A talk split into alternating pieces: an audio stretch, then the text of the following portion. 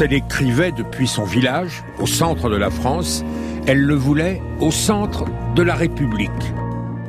Et elle portait des pantalons pour aller sur, euh, à cheval. Elle allait beaucoup à cheval. Alors il fallait des culottes.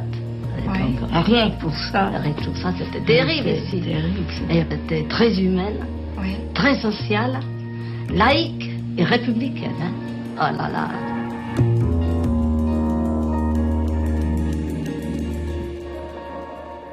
Prénom Aurore.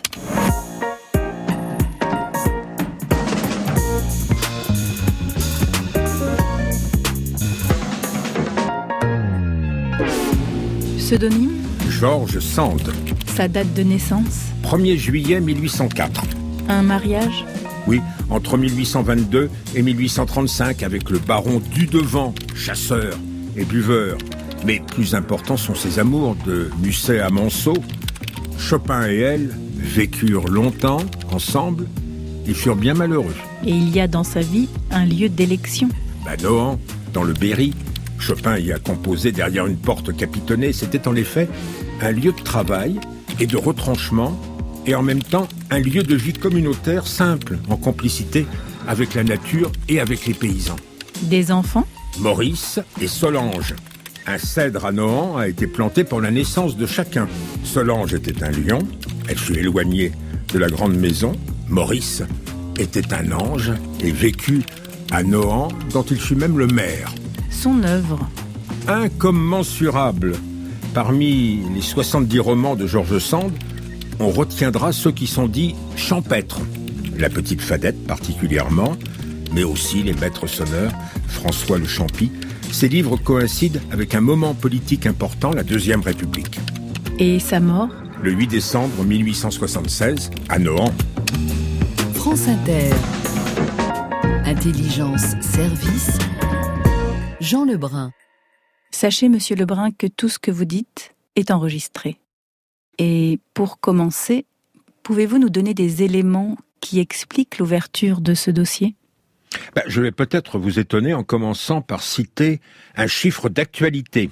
La moitié des communes de France ont porté en tête Marine Le Pen en avril dernier. Et parmi elles, une nette majorité des communes de moins de 2000 habitants, les villages chers à Georges Sand.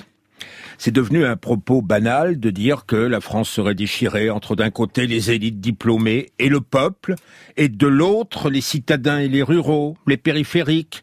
Répétés à satiété, ces commentaires font maintenant figure d'évidence. Il faut se souvenir qu'on les a déjà entendus à l'avènement du suffrage universel. Pendant l'éphémère République de 1848, les campagnes ont en effet adopté un comportement inverse de celui de Paris, ce qui a ajouté à la guerre civile larvée à laquelle inclinait déjà le pays. Et il était une personnalité qui s'est toujours refusé à penser en ces termes, c'était Georges Sand. Sa vie, comme son œuvre, témoigne d'une toute autre conviction. Elle pensait que dans la transformation de la France, les paysans avaient un rôle indispensable. Paris et les grandes villes d'une part, les campagnes d'autre part, devaient se rencontrer pour faire, imaginait-elle, un pays meilleur. Le village avait besoin de la République, la République avait besoin du village. Sand n'a cessé de croire en cela, se nourrissant de son expérience de Nohant.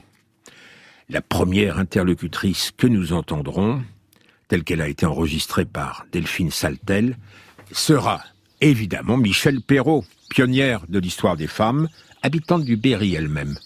Le Berry, euh, c'est une région du centre de la France, très important pour Georges Sand, le centre en définitive. C'est un pays vraiment rural, surtout à l'époque de Georges Sand. Petite propriété en général, la quintessence de la campagne. C'est un pays de forêts et de petites tenures. Elle disait les paysans, au fond, en taillant les arbres, car ils taillaient beaucoup les arbres, ils n'aimaient pas trop ça d'ailleurs, euh, ils ont fait la vue. Alors il y a des vues partout, et puis ce qu'elle aimait, c'est que au fond, on ne voyait que de la végétation. C'était un paysage d'eau et de prairies, parcouru de routes et de sentiers, bordés d'aubépines. La grand-mère de Georges, Marie-Aurore de Saxe, porteuse d'un grand nom, avait acheté, avec ce qui restait de la fortune de son époux, une grande maison assez simple, dans un village particulièrement charmant, Nohant. Un village que la petite Aurore, future George Sand, avait découvert encore enfant à l'issue d'un long voyage depuis une terre alors en feu, l'Espagne, que Napoléon avait livrée à la guerre. Ce fameux voyage d'Espagne qu'elle a raconté dans l'histoire de ma vie, jusqu'à Nohant, en naturellement beaucoup de jours, ça a duré longtemps, hein, en changeant de chevaux et en voyant souvent des horreurs. Hein. Elle raconte qu'elle voyait des cadavres pendus aux arbres, et pour elle, ça a été les premières horreurs de la guerre. On pourrait presque parler de, Goya de ce, point de vue-là, les, malheurs de la guerre. Hein. C'est une vision assez terrible. Elle rentre, elle arrive à Nohant, c'est sa première rencontre avec Nohant en réalité. Je repris mes sens en entrant dans la cour de Nohant. Ce n'était pas aussi beau à coup sûr que le palais de Madrid, mais cela me fit le même effet, tant une grande maison est imposante pour les enfants élevés dans de petites chambres. Ce n'était pas la première fois que je voyais ma grand-mère, mais je ne me souviens pas d'elle avant ce jour-là. Elle me parut très grande, quoiqu'elle n'eût que cinq pieds, et sa figure blanche et rosée, son air imposant, son invariable costume composé d'une robe de soie brune à taille longue et à manches plates, sa perruque blonde et crépée en touffe sur le front, son petit bonnet rond avec une cocarde de dentelle au milieu, firent d'elle pour moi un être à part, et qui ne ressemblait en rien à ce que j'avais vu. C'était la première fois que nous étions reçus à Nord, ma mère et moi.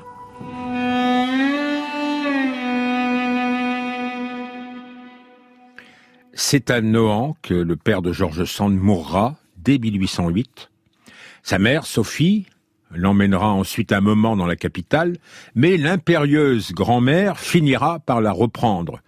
C'est à Nohant, prétendait celle-ci, qu'une éducation peut être bien réglée. Ce qui ne signifie pas que l'enfant manquera de liberté. Au contraire. Notre deuxième interlocuteur, Vincent Robert, il est historien de la vie politique et culturelle du XIXe siècle. Comme Michel Perrault, il est venu à Georges Sand sur le tard, et comme elle, comme vous bientôt, il s'en mord les doigts. Elle a participé à la totalité de la vie euh, paysanne dans son enfance. C'est-à-dire que, en fait, euh, de 4 à 16 ans, elle a été une petite campagnarde. Et elle était en fait euh, très peu surveillée. L'enfance au château, pour les descendants de l'aristocratie, ça comprenait aussi une bonne dose de vagabondage avec euh, les petits paysans des, environs. Ce qui faisait une, une vraie familiarité entre une partie de l'aristocratie et les couches populaires. Et les échanges entre ces deux milieux sont beaucoup plus importants qu'on aurait tendance à le penser. Ce qui ne signifie pas évidemment que les bergères épousent les princes, mais les enfants illégitimes peuvent trouver leur place. Notez qu'ils sont souvent, ces enfants illégitimes, les plus beaux. Ainsi, dans une petite maison près de la Grande, Georges Sand a toujours aimé retrouver son demi-frère, Hippolyte de son prénom, je savais dans quel champ, dans quel pré, dans quel chemin je trouverais Fanchon, Pierrot, Liline, Rosette ou Sylvain. Nous faisions le ravage dans les fossés, sur les arbres, dans les ruisseaux. Nous gardions les troupeaux, c'est-à-dire que nous ne les gardions pas du tout.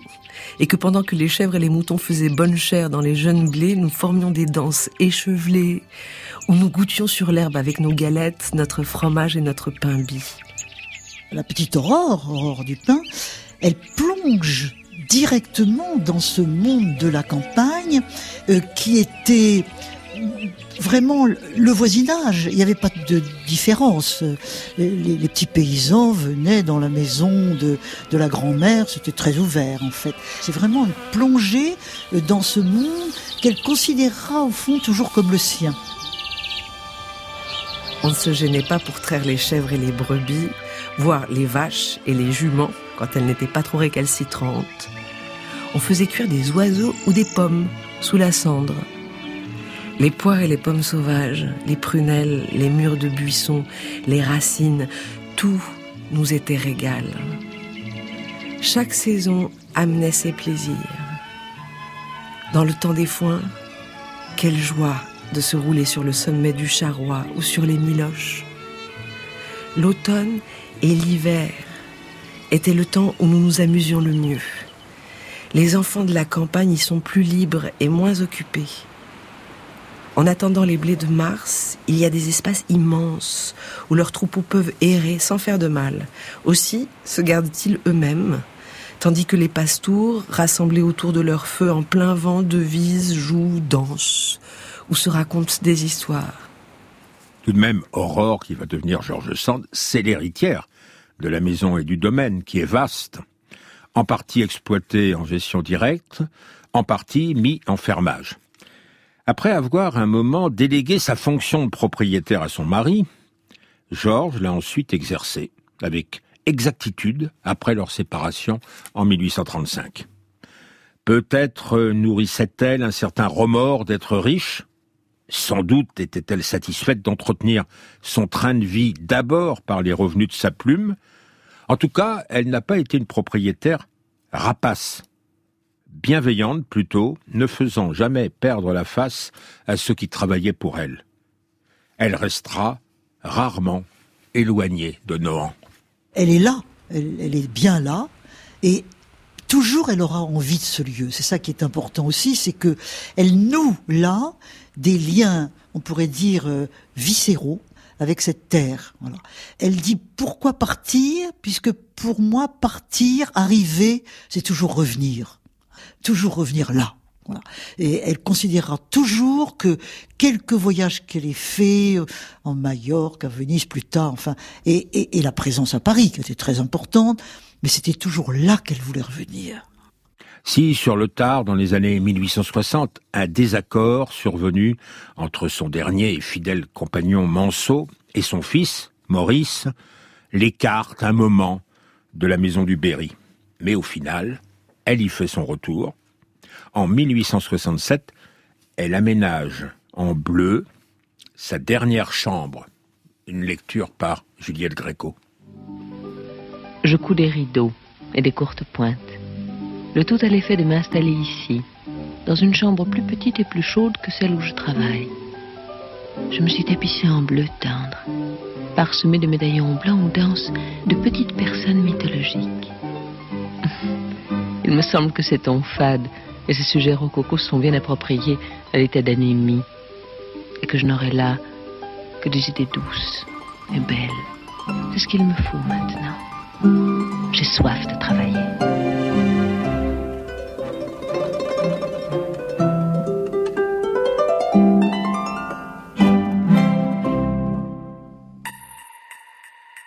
Les romans dits rustiques sont nourris d'une expérience intime Peut-on parler d'une George Sand ethnographe, Monsieur Lebrun? Ben oui, le mot n'est pas exagéré, celui d'ethnologue le serait peut-être un peu. Autour du milieu du XIXe siècle, ils sont d'ailleurs quelques-uns, ainsi Lamartine, à professer le désir d'écrire sur le peuple pour le peuple. Et ils sont quelques-uns aussi à correspondre avec un petit cercle de poètes issus du peuple qui arrachent un temps de liberté à leurs travaux pour écrire. Ils sont d'opinions politiques diverses, coiffeurs, cordonniers. Ils s'appellent par exemple Poncy, Jasmin. C'est presque toujours de la poésie qu'ils écrivent. Euh, ils font assez peu d'incursions dans le roman, la seule exception étant euh, un ouvrier serrurier qui a été député sous la Deuxième République, qui s'appelait Gillan, qui était aussi un, un correspondant de Georges Sand. Et alors ces gens-là, c'était aussi des grands lecteurs. Alors ils lisaient les livres des écrivains qui étaient leurs correspondants. On les imagine faisant des études à la chandelle la nuit. C'est une image romantique ou euh, ça, correspond à la réalité de leur vie quotidienne? C'est difficile à dire. Je pense que c'était de grands lecteurs, euh, effectivement à la chandelle, sans doute, parce que les ouvriers avaient un travail qui leur prenait beaucoup de temps. Dans beaucoup de cas, mais pas dans tous les cas. C'est-à-dire que certains avaient en fait, euh, bah, ne serait-ce que les mortes saisons, où ils ne travaillaient pas. Bon, quand on était tisserand comme Magu, euh, Magu était tisserand, euh, je crois que c'est dans l'Oise, mais quoi qu'il en soit, c'était, il n'était pas un, tisserand travaillant en usine. Donc il était, d'une certaine manière, à son compte. Ce qui signifie qu'en fait, il était relativement maître de son temps. Alors comment est-ce qu'il euh, il disposait des œuvres dont il s'inspirait? Euh, Je pense qu'il euh, les empruntait, en fait, dans ce qu'on appelait les cabinets de lecture, qui étaient très nombreux à Paris, bien sûr, mais aussi dans les petites villes. Et il y en avait. Prêtait les livres et les où on prêtait les livres contre un, un droit modique. Euh, je pense aussi qu'une partie de la littérature leur venait par euh, les journaux. Euh, les journaux publiaient des feuilletons, en, par exemple, en bas de page, en, bas de page, mais il était courant que qu'à chaque journal, chaque exemplaire ait cinq, voire dix lecteurs. Ces lecteurs ou ces auteurs, ce sont des hommes d'atelier, des artisans nuls, écrivains, paysans à l'époque, parce que l'instruction n'est pas assez avancée dans les campagnes. Alors, dans l'attente d'un avenir mieux partagé, Georges Sand cherche à prêter sa voix aux travailleurs de la terre, à entendre la musique des villages. C'est une des très rares personnes à avoir pensé que la musique euh, des paysans du Berry était quelque chose qui méritait d'être écouté et d'être retranscrit si possible, euh, tout en sachant l'extrême difficulté de la tâche, parce qu'en en fait, euh, la musique des paysans, c'est pas une musique euh, conventionnelle, et qu'en particulier, il y a par exemple l'usage de quarts de ton et de choses comme ça qui sont tout à fait, qui ne surprennent pas les ethnomusicologues d'aujourd'hui, mais qui étaient difficilement admissibles par euh, toutes les personnes qui avaient reçu une formation musicale classique. Ce qui fait qu'en fait, elle est tout à fait capable de euh, faire de longs développements sur, euh, en particulier, un chant par lequel les paysans accompagnent l'effort de leur bœuf, ce qu'on appelle le briolage. Mais à cette époque-là, il n'y a pas de procédé d'enregistrement. Ce qui fait qu'en fait, on sait qu'elle était capable de le sentir, on sait que vraisemblablement, elle l'a fait écouter et euh, que euh, des gens comme Chopin donc euh, s'y sont intéressés, mais c'est pas très surprenant non plus parce que Chopin, je suppose qu'il avait quand même eu aussi dans l'oreille des musiques folkloriques de Pologne.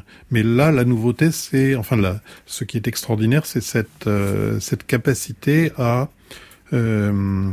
saisir la beauté d'une pratique populaire de la musique.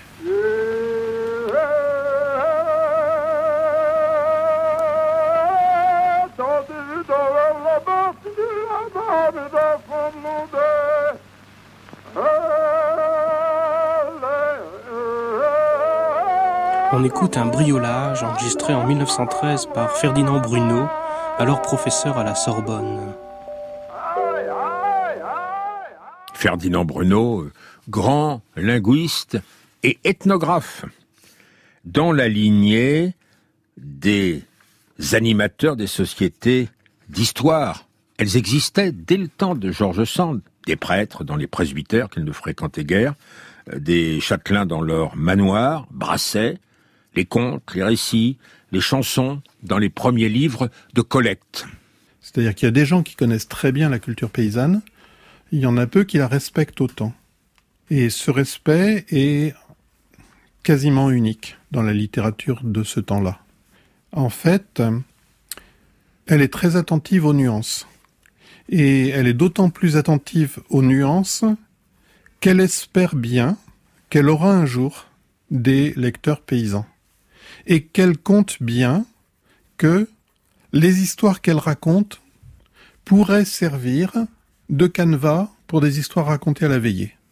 Ça, c'est la dédicace de son premier roman paysan, Jeanne, qui est une dédicace qui a fait scandale parce que Jeanne a été dédiée à Françoise Meillan, qui était en fait euh, une de ses domestiques, avec laquelle elle avait des liens d'affection tout à fait réels. Et la dédicace dit euh, Tu ne sais pas lire, ma paisible amie, mais ma fille et la tienne sont allées à l'école. Quelques jours, quand tu fileras ta quenouille, elles te raconteront cette histoire qui deviendra beaucoup plus jolie en passant par leur bouche. Je pense que c'est euh, bon, on ne sait pas si ça s'est jamais produit, mais euh, à l'évidence, pour George Sand, c'est de l'ordre du projet. Elle espère bien que une partie de ses romans pourront être lus, en particulier romans rustiques, pourront être lus par des paysans. Et c'est ce qui s'est effectivement produit, mais il a fallu euh, deux générations, quoi. Hmm. Une ou deux générations. Un projet démocratique, en fait. Vous aurez compris que l'avenir ne demandera qu'à connaître le passé, mais que l'un des soucis de Georges Sand, c'est de garder les formes de ce passé.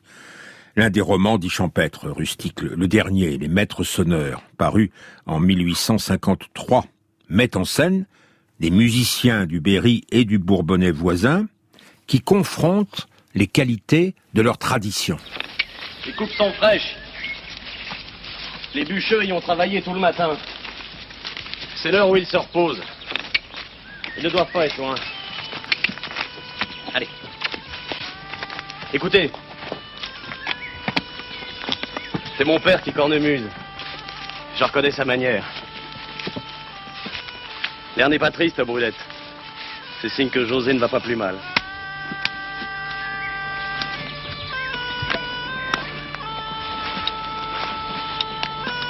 Elle est pâle. Il ira mieux en vous voyant. Espérons.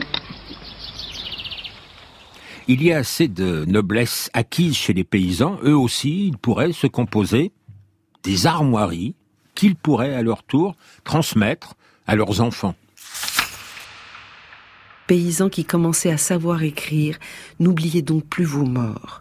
Transmettez la vie de vos pères à vos fils. Faites-vous des titres et des armoiries si vous voulez, mais faites-vous-en tous.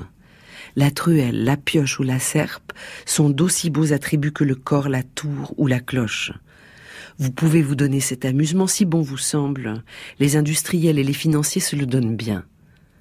Mais vous êtes plus sérieux que ces gens-là. Et bien que chacun de vous cherche à tirer et à sauver de l'oubli les bonnes actions et les utiles travaux de ses aïeux, et qu'il agisse de manière que ses descendants lui rendent le même honneur. L'oubli est un monstre stupide qui a dévoré trop de générations. Combien de héros a jamais ignoré parce qu'ils n'ont pas laissé de quoi se faire élever une tombe? Combien de lumière éteinte dans l'histoire parce que la noblesse a voulu être le seul flambeau et la seule histoire des siècles écoulés? Échappez à l'oubli, vous tous qui avez autre chose en l'esprit que la notion bornée du présent isolé. Écrivez votre histoire, vous tous qui avez compris votre vie et sondé votre cœur. Gardons aussi, car l'effacement guette, la mémoire du sens des gestes. Vincent Robert. C'est-à-dire que par exemple, en fait, il y a des gestes qui sont indicatifs ou qui sont expressifs. Et là, on voit très bien de quoi il s'agit. Sauf que il y a aussi des gestes qui sont des gestes en fait magiques, qui ont une fonction et un pouvoir. Imaginez que vous soyez conseiller historique d'une adaptation euh, d'un roman euh, de, de George Sand. Euh, un personnage qui surgit par derrière, sans se faire annoncer, furtivement. Ça dit quelque chose Ça signifie quelque chose? C'est soit d'une extrême impolitesse, soit très dangereux. Quelqu'un qui surgit par derrière, inopinément, ne peut apporter rien de bon. En fait, très souvent, bon, il y a un passage dans, l'histoire de ma vie de George Sand où euh, un individu qui apparaît comme ça au détour d'une haie est immédiatement catalogué par le petit paysan qui accompagne George Sand comme un loup-garou. La difficulté, effectivement, si en tant qu'hypothétique conseiller historique d'un film, c'est de d'amener des spectateurs d'aujourd'hui à comprendre ces choses-là. La difficulté, ce serait en fait, dans ces cas-là, de faire sentir la normalité.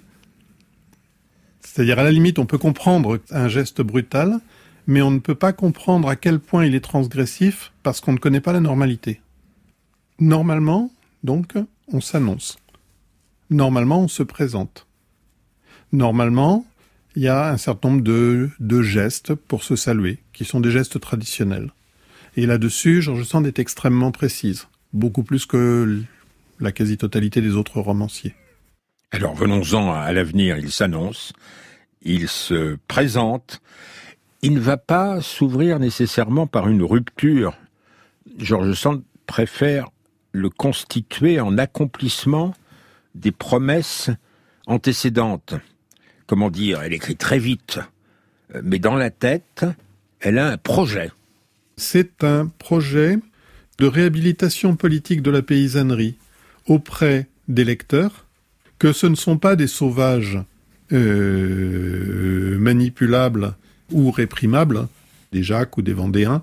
Euh, bon, les Jacques pour euh, l'opinion aristocratique, les Vendéens pour les, démocrates et républicains parisiens, en gros.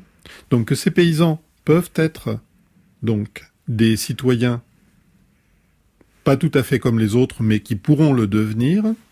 Donc il y a cette idée d'une réhabilitation de la paysannerie, et il y a aussi l'idée à quoi elle s'emploie elle-même, mais dont elle pense qu'il faudra du temps, d'une éducation politique de la paysannerie. Et l'éducation politique de la paysannerie, c'est, dans la vision de Georges Sand, amener les paysans à une vision de la réalité qui soit une vision éclairée et moderne.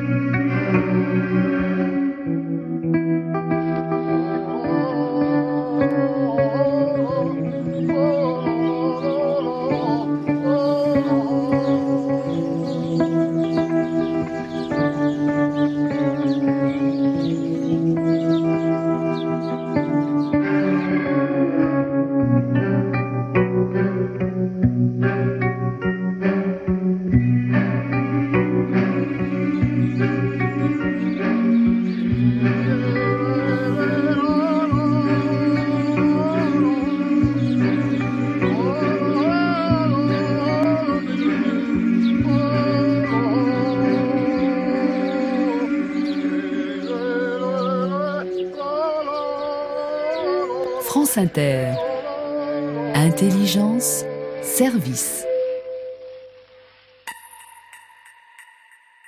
Monsieur Lebrun, les échecs de l'année 1848 ne vont-ils pas remettre en question le projet politique de république au village de Georges Sand? Donc 1848, c'est la Deuxième République, c'est le vrai avènement du suffrage universel masculin. Plusieurs fois cette année-là, les ruraux s'en vont aux urnes pour l'élection des députés, à pied jusqu'au chef-lieu de canton, en rang en compagnie de leurs notables.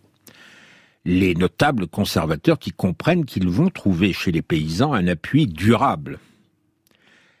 Georges Sand, elle, elle parie sur une évolution progressive de l'état d'esprit des campagnes, à la faveur de la scolarisation et de la multiplication de la presse locale, à laquelle elle décide de consacrer beaucoup d'efforts en animant des journaux dans l'Indre. Mais la temporalité immédiate est favorable à la réaction. En juin 1848, le gouvernement de la République écrase dans le sang une grande révolte ouvrière et l'opinion dans les campagnes l'approuve massivement. George Sand doit en faire le constat quand elle rentre à Nohant l'été 1848. C'est en désespérant de la situation politique qu'elle rédige très vite donc la petite fadette qui va paraître en feuilleton, en bas de page, fin 1848 et en livre en 1849. Nous allons nous arrêter sur cette petite fadette à qui Vincent Robert a consacré tout un ouvrage aux éditions des Belles Lettres. Ce n'est nullement une pastorale que Sand aurait rédigée pour se retirer d'un monde qui la décevrait. Soit une famille paysanne qui approche de la notabilité. Le père Barbeau, écrit Sand, l'était pas mal dans ses affaires puisqu'il était du conseil municipal de sa commune. Encore un peu de temps, et des exploitants prospères comme lui accéderont à la fonction de maire. En attendant, les Barbeaux se concentrent sur leur famille où ont surgi un peu tard deux jumeaux, Landry et Sylvinet, les noms de l'importance chez Sand. On dit que c'est des Bessons. Alors déjà, euh, donc sont des Bessons, c'est-à-dire euh, des jumeaux parfaitement semblables. Ces deux enfants, euh, ils sont des petits derniers déjà. Et puis ces deux garçons. Et a priori, normalement, ils viennent, ils sont en trop. Dans cette famille, il y a déjà un héritier dont il n'est jamais question. Ils sont un peu de trop, surtout dans un monde qui est quand même celui théoriquement d'après la Révolution française où euh, il faudra bien partager l'héritage. Puis après, l'autre problème, c'est que ben, que c'est pas une naissance naturelle. C'est-à-dire que euh, la naissance de jumeaux au XIXe siècle est un phénomène beaucoup moins fréquent qu'aujourd'hui. Autrement dit, pour un village de la taille de, bon, on va dire de Nohant, c'est quelque chose qui se produit euh, probablement d'une fois tous les, euh, bon, dire tous les 20 ans ou les 25 ans. C'est pas fréquent. Donc c'est une naissance qui prédispose les gens à penser que ces enfants ont quelque chose. Un jour, Sylvinet disparaît. Landry le croit noyé, suicidé peut-être. Et il fait appel à de lointaines voisines quand en normal les barbeaux s'abstiennent de fréquenter. La mère Fadet a la réputation d'être à la fois guérisseuse, devine, voire sorcière. Sa petite fille, Fanchon, Fadette, mal fagotée dans ses haillons et drôlement bâtie dans sa tête, est si à l'aise entre la terre et les eaux qu'elle retrouve Sylvinet et le soigne. Et elle décide aussi d'attirer Landry dans ses filets. La petite Fadette est une fée des eaux. Elle se joue de Landry près d'un gué. Landry partit en courant. Mais quand il arriva au droit du gué des roulettes, qu'on appelle de cette manière à cause des cailloux ronds qui s'y trouvent en grande quantité, la nuit était tombée. L'endroit était dangereux. Mais le jeune homme le connaissait bien. Il suffisait pour éviter les trous profonds de marcher en prenant pour point de repère la fenêtre éclairée de la mère Fadet. Et ce soir-là, elle brillait tout particulièrement.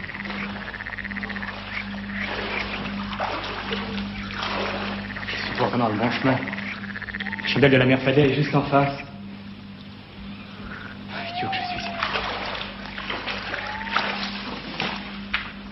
On voit plus rien, là. La lumière.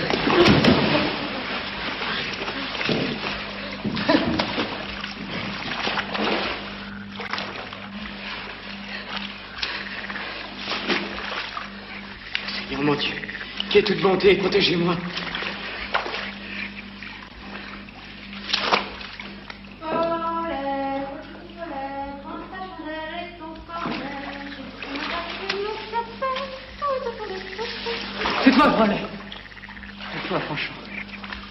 N'aie pas peur, c'est Landry. Oh, c'est gentil de me rassurer.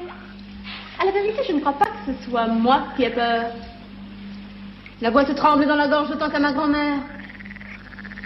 Apparemment, tu cherches à passer le guet. Qu'attends-tu? Mais tu ne vois pas. Quoi? Le fou follet? C'est un ami. Toute fadette à son fadette. Allons, donne-moi la main. Et le guet dangereux sera passé, la situation dénouée. Sylvinet partira à la Grande Armée, d'où il reviendra en héros, et Landry épousera la petite Fadette, opportunément hissée à son niveau social grâce au trésor qu'avait constitué sa grand-mère avec ses activités de guérisseuse. La force de ce livre, c'est qu'il est susceptible de plusieurs lectures. On peut n'y voir qu'un conte à dormir tranquille, mais il s'y cache de l'indéchiffrable, de vieux mythes porteurs d'une forte violence sociale. C'est d'abord la petite fille de la sorcière. C'est-à-dire qu'en fait, euh, bon, euh, George Sand ne le dit pas, elle le laisse entendre, de façon suffisamment claire pour qu'aucun de ses lecteurs euh, paysans et même ruraux ne s'y trompe. mais ça peut passer aux yeux d'un citadin comme que, quelque chose de sans importance. Et en fait, donc, euh, eh ben, la grand-mère, dans l'histoire de la petite Fadette, euh, est effectivement sorcière. Bon, elle est accoucheuse, elle est remégeuse, donc en fait guérisseuse, et puis euh, elle sait retrouver les noyés. enfin, il y a tout un ensemble de connaissances qu'on lui prête sans trop les détailler, mais en gros, elle est, elle est quand même crainte et respectée à cause de ce savoir occulte qu'on lui prête. Devine aussi? Elle devine? Probablement. Mais là, euh, George Sand n'insiste pas non plus, parce que, euh, bon, ce domaine-là est un, de ceux qui, aux yeux des citadins, est le plus ridicule et le plus déconsidéré.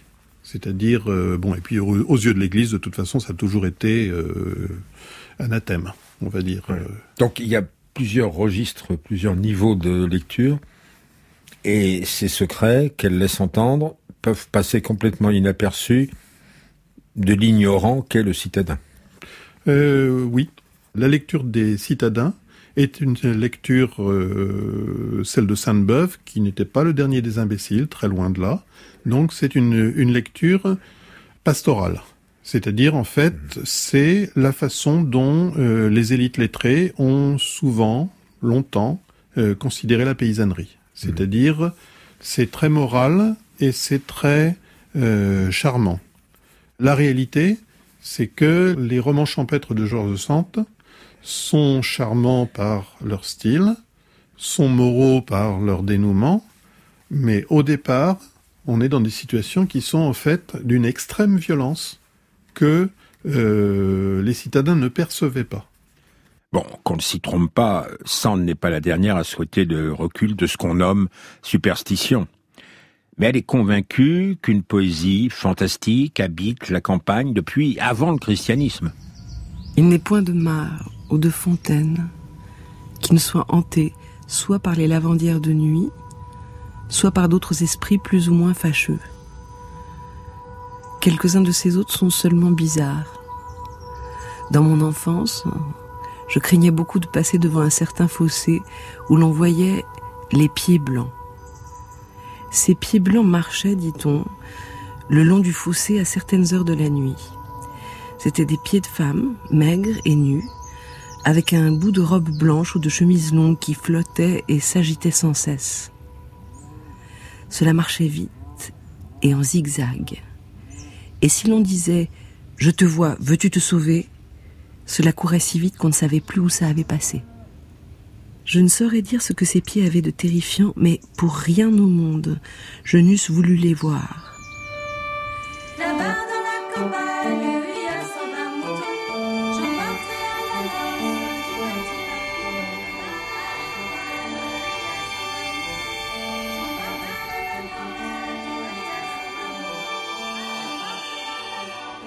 Le Berry, couvert d'antiques débris des âges mystérieux, de Tombelles, de Dolmen, de Menhir et de Mardel, semble avoir conservé dans ses légendes des souvenirs antérieurs au culte des druides. Les sacrifices de victimes humaines semblent planer comme une horrible réminiscence dans certaines visions.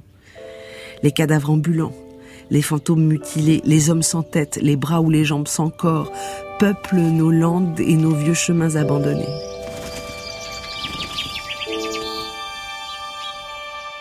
Brouillasse qui sera communicable et puis ce qui restera enfoui parce que Georges Sand en est convaincu, chaque paysan est porteur d'une capacité qu'il garde comme un secret. La politique, il faut bien revenir à notre thème, la République au village qui est l'art du changement, ferait bien de considérer à sa juste valeur ce substrat qu'elle ne pourra arracher.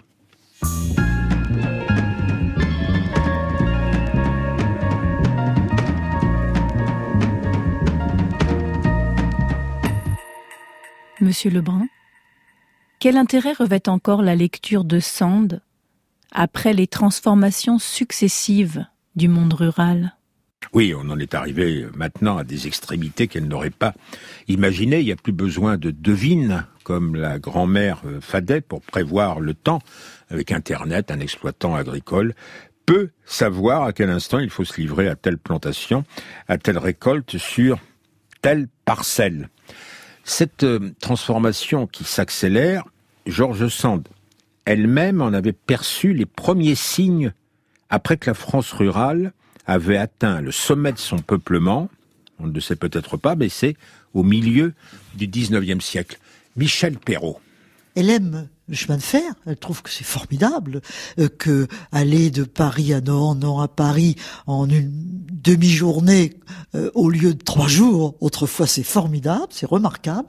Mais en même temps, elle se rend compte que ça change tout les gens circulent, les marchandises circulent, euh, il y a des migrations rurales beaucoup plus accélérées entre le Berry euh, et Paris. Euh, les, les, gens de, du Berry se disent mais on gagne rien ici, on va aller à Paris, on va beaucoup mieux gagner notre vie, puis reviennent pas. Et, progressivement, les coutumes se perdent. Les paysans eux-mêmes considèrent que se marier avec les vieilles coutumes d'autrefois, ça devient ridicule. donc tous ces frites, hein, tous ces frites dans la vie quotidienne, euh, dans le parler, euh, dans la manière de s'habiller, dans et, dans la manière de penser et de vivre. Hein. Elle, en, elle en est le témoin euh, à la fois avec une ambivalence. Une ambivalence, après tout, la modernité présente bien des avantages, elle y est tout à fait sensible, elle est pour, elle est pour, mais en même temps, une nostalgie, une certaine nostalgie euh, euh, de, quelque chose qui ne reviendra plus. Oui, mais en échange de ce qui va se perdre dans la période qui suit la mort de Georges Sand, c'est-à-dire l'établissement de la Troisième République, la République, justement, va offrir le maillage de la nouvelle société communale. Vincent Robert. Les républicains ont en fait euh, beaucoup réfléchi sur la manière d'intégrer les campagnes à la République. Et leur réflexion est euh, assez dans la ligne de celle de Georges Sand. Alors pour que les paysans ne se livrent pas aux premiers démagogues venus, donc d'après eux, il fallait plusieurs choses. La première chose, c'était qu'ils apprennent à lire et à écrire. Autrement dit, il y a toute l'œuvre scolaire de la Troisième République.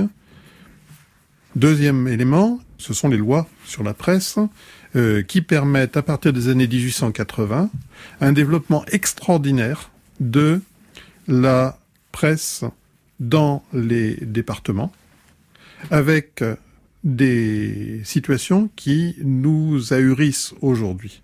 C'est-à-dire que, en fait, euh, tous les chefs-lieux de canton avaient un ou deux, on ne dira pas quotidien, mais souvent des euh, hebdomadaires et parfois des bi ou tri-hebdomadaires. Souvent deux, ce qui signifie que au niveau local, il y avait une confrontation d'idées, en gros, entre ceux qui étaient les héritiers des rouges, les démocrates socialistes, républicains, radicaux, et puis de l'autre côté, ceux qui étaient plutôt les héritiers des blancs, disons, c'est-à-dire euh, l'opinion euh, catholique ou modérée. Bon. Et puis, il y avait aussi un investissement extrêmement fort de la République pour les campagnes. Bon, cet investissement extrêmement fort, ça se traduit par exemple par l'édification des mairies, qui rend la République visible dans le paysage de chaque village. Dans beaucoup de bourgades, il y avait des fonctionnaires. Et ces fonctionnaires qui étaient payés par le gouvernement, coûtaient souvent dans, un, dans des villages retirés beaucoup plus à l'État que les impôts qui étaient fournis par ce village. Et tout ça, ben tout ça, en fait, euh, petit à petit, dans les 50, 60 dernières années, ça s'est complètement effacé. C'est-à-dire, bon, les communes ont été regroupées, les pouvoirs euh, réels sont passés à des communautés de communes euh, qui sont assez nébuleuses pour les simples citoyens. La presse locale a quasiment disparu. En tout cas, ce qui est sûr, c'est qu'elle n'est plus contradictoire aujourd'hui, qu'elle peut plus être un élément de confrontation et d'éducation politique. En fait, donc, bah, on a un peu l'impression que les campagnes peuvent se sentir abandonnées. Alors abandonner le mot est sans cesse prononcé pour expliquer le nouveau comportement politique de beaucoup de villages. La majorité des communes rurales a voté Marine Le Pen.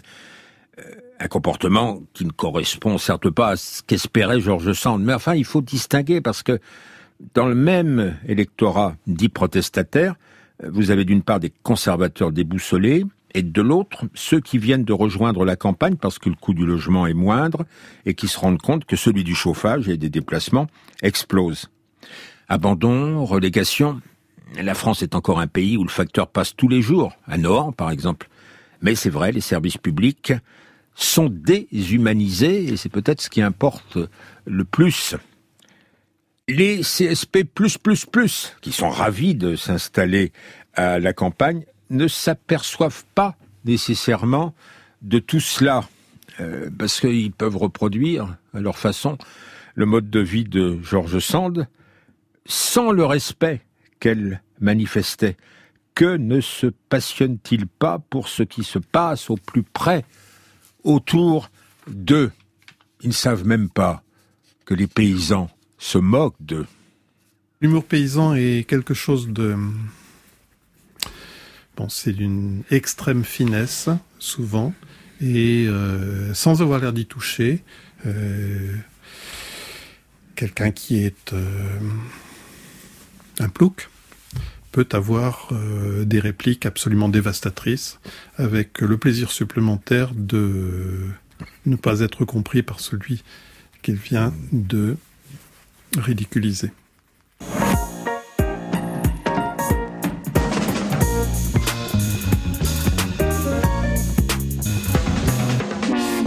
remerciements à Vincent Robert. Il a publié un livre sur la petite fadette aux éditions Les Belles Lettres, à Michel Perrault, Georges Sand à Nohant, aux éditions du Seuil, à Delphine Saltel pour sa grande traversée sur France Culture, les agents d'intelligence service Frédéric Martin et Franck Olivard, à la technique Julien Bourdet et à la maison de la radio et de la musique Kevin Pelot.